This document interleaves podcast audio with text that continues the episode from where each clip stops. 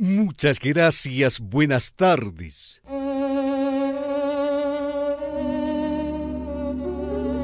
Las marcas que deja el feminicidio en la familia, algo que no se borra en la vida, algo que queda marcado yo no quiero que pase ningún padre ni madre de familia lo que estamos pasando por el hecho suscitado con nuestra hija Yumara Tejada la semana pasada. Simplemente le pedimos a la justicia que cumpla lo que debe cumplir, dicen los padres. A mí sinceramente me consterna, me, duele mucho.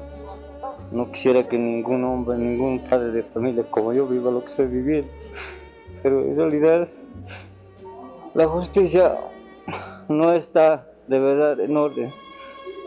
La verdad, he visto lo que ha salido certificado del médico forense y de verdad la doctora dice que es asesinato. Y la verdad es feminicidio y la verdad que eso quiero que me ayuden. Todos los medios de comunicación quiero que escuchen, que se haga justicia. Aquí no va a ser, no va a ganar el que tiene plata, no, que se haga justicia. Dios, Dios ha visto eso. Quiero que mi hija descanse en paz.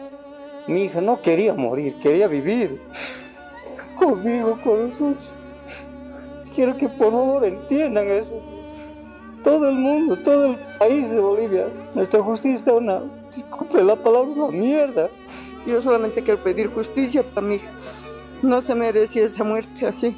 No se merecía esa muerte, solamente justicia, justicia nada más. El relato en base al informe médico forense uno se pregunta, ¿en qué mundo estamos? ¿Por qué estamos perdiendo el valor de la vida? Nadie tiene derecho a quitar la vida de nadie. Solo exigimos justicia en este mundo terrenal. No solamente a Bolivia, hacer conocer al mundo entero que a mi sobrina me lo han asesinado me lo han quitado su vida brutalmente.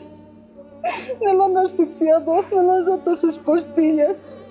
Lo único que puedo pedir que se haga justicia, que los jueces, fiscales, no se parcialicen contra estos hombres malditos. ¿Hasta cuándo las mujeres vamos a seguir sufriendo esta clase de atropellos?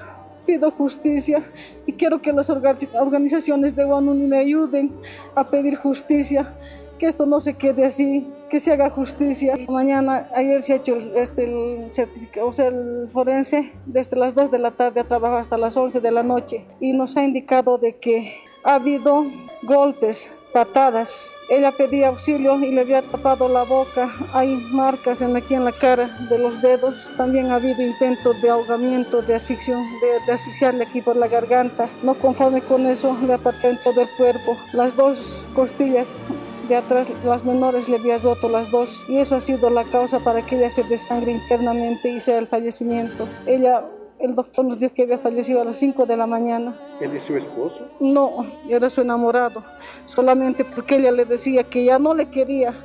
El hombre había argumentado diciendo que si no eres para mí, no serás para nadie. Por eso me la mató, porque ella ya no lo quería. ¿Hay una hijita de por Tiene su bebé de soltera, mi sobrina. ¿De cuántos años? Cuatro añitos.